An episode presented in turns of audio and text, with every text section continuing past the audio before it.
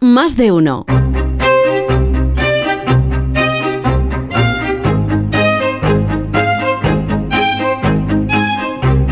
Las 7 y 18 minutos, una hora menos en Canarias, llega el comentario más madrugador de este programa con Marta García ayer, la primera de la mañana. Buenos días, Marta. Buenos días, Carlos. Apenas llevamos 100 días de gobierno y madre mía, qué intensidad. ¿Quién nos iba a decir que el mayor desafío a Sánchez esta legislatura se lo iba a plantar un sanchista y no uno cualquiera? Uno de los padres fundadores del sanchismo, su ex amigo y ex secretario de organización, su ex todopoderosa mano derecha, su ex ministro Ábalos.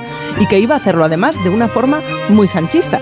Porque si hay alguien a quien recordaba Ábalos cuando ayer salió en el Congreso a plantar cara al ultimátum que le había dado su partido, desafiando la autoridad del presidente, por quien se sentía traicionado, si hay alguien a quien Ábalos recordaba, digo, en ese desafío frontal a Sánchez, era al propio Sánchez, cuando en 2016 renunció a su escaño de diputado para no abstenerse en la investidura de Rajoy, salvando las distancias, aquello también fue un shock en el PSOE. Esta última vuelta de tuerca del no es no, sin embargo, no la vimos venir.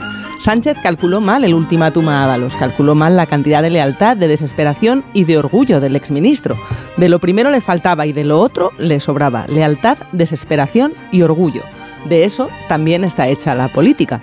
Cuando por el caso Coldo la dirección del PSOE le dio a Ábalos el ultimátum para que renunciara a su acta de diputado y con ella además a su nómina y su aforamiento, Ábalos debió de calcular que tenía más que perder yéndose que enfrentándose él solo contra todos.